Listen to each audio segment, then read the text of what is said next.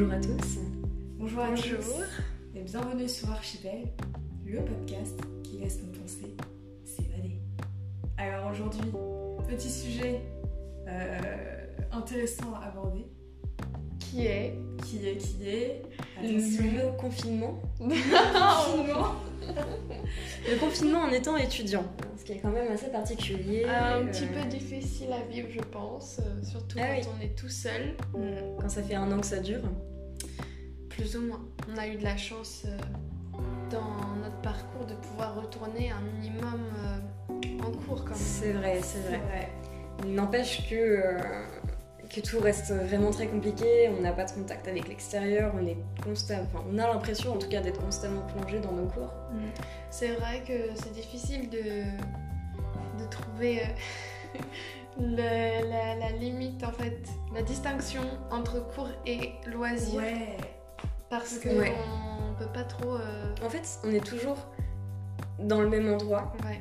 Et on a toujours la possibilité d'être productif, en tout cas euh, dans les faits, alors que psychologiquement ça peut ne pas être le cas.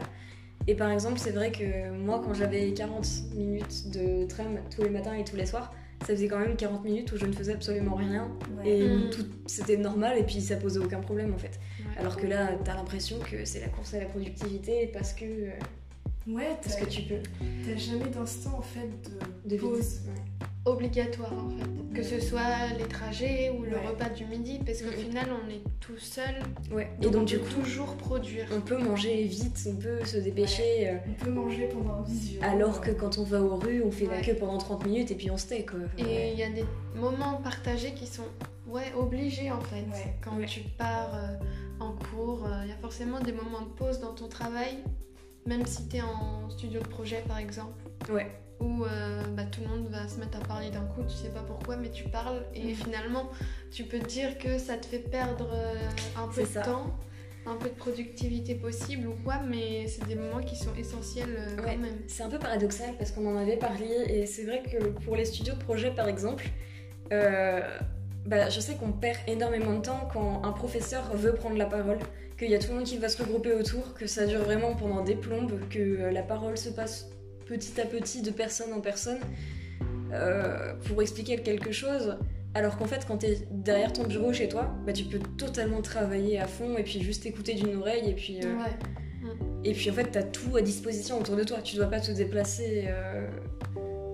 Alors à la fois, tu vois, je me disais que c'était fort intéressant parce que euh, bah, on peut faire énormément de choses. On, a, on peut utiliser la journée de projet pour faire du projet. Et ça, c'est quand même C'est quelque vrai que chose. c'est un bon avantage. Ouais, parce que euh, quand on est en présentiel, la journée de projet, c'est la moitié du temps, on peut pas faire de projet.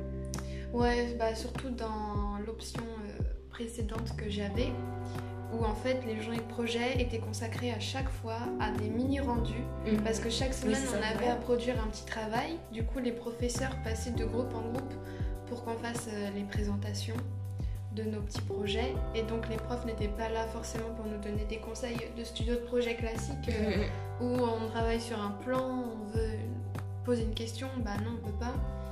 La question du bruit aussi, parce que quand c'est des mini rendus, il faut pas trop parler pour que tout le monde puisse bien Mm. entendre, etc. Et puis euh, bah là, en plus, avec le Covid, euh, on, on était que par petits groupes, enfin nous en tout cas. Et donc, euh, c'était les mini rendus, c'était. euh, bah, Il y a tant de personnes dans la salle et le reste euh, doivent être ailleurs en fait. Ouais. Donc c'est vrai qu'il y avait plein de moments où on perdait du temps finalement, mais quand tu es tout seul euh, à travailler dans ta chambre, euh, c'est un peu difficile et on se rend compte que c'est quand même essentiel d'être à l'école quoi. C'est essentiel, mais vraiment juste pour le moral, Ouais. pour la motivation. Pour euh, le lien social aussi, parce qu'on apprend énormément des autres. Ouais, de la pratique des autres, même tout simplement des discussions euh, qui émergent entre nous. Mhm. Et, euh, et puis même, j'ai l'impression que la productivité chez soi, enfin pour ma part en tout cas, n'est pas du tout la même que euh, en présentiel à l'école. Peut-être qu'elle est plus, elle est moins importante à l'école, mais elle est plus qualitative. Ça dépend. Moi, Ouais. ça dépend. moi, euh, Après, je sais que quand tu travailles de chez toi, on a plus de tentations. Parce que les petits moments de pause, on en avait déjà parlé, mais on peut être 5 minutes sur son téléphone, Ouais. peuvent se transformer en 10, en 20, en 30. Euh, déjà, il y a ça, et puis. Il y a la création d'une ambiance de travail chaleureuse. Quand on est en groupe, en studio de projet, tu discutes avec les gens, tout le monde travaille et tout va bien parce que à la fois en fait on s'amuse en travaillant. Tu vois les autres travailler donc tu vas pas faire de pause parce que tu te dis allez moi aussi je vais le faire et tout. Mm. Alors que déjà quand t'es chez toi tu peux avoir le moral euh, à zéro. Ouais. Euh, t'as pas les personnes autour de toi qui sont en train de travailler, t'es tout seul dans ton truc, t'as le nez dans, dans ce que tu fais et t'as pas forcément envie parce que bah, c'est triste en fait. Cela dit, euh, ce semestre, en tout cas avec Morgane, on a été beaucoup en fait en visio euh, avec notre euh, groupe de 7.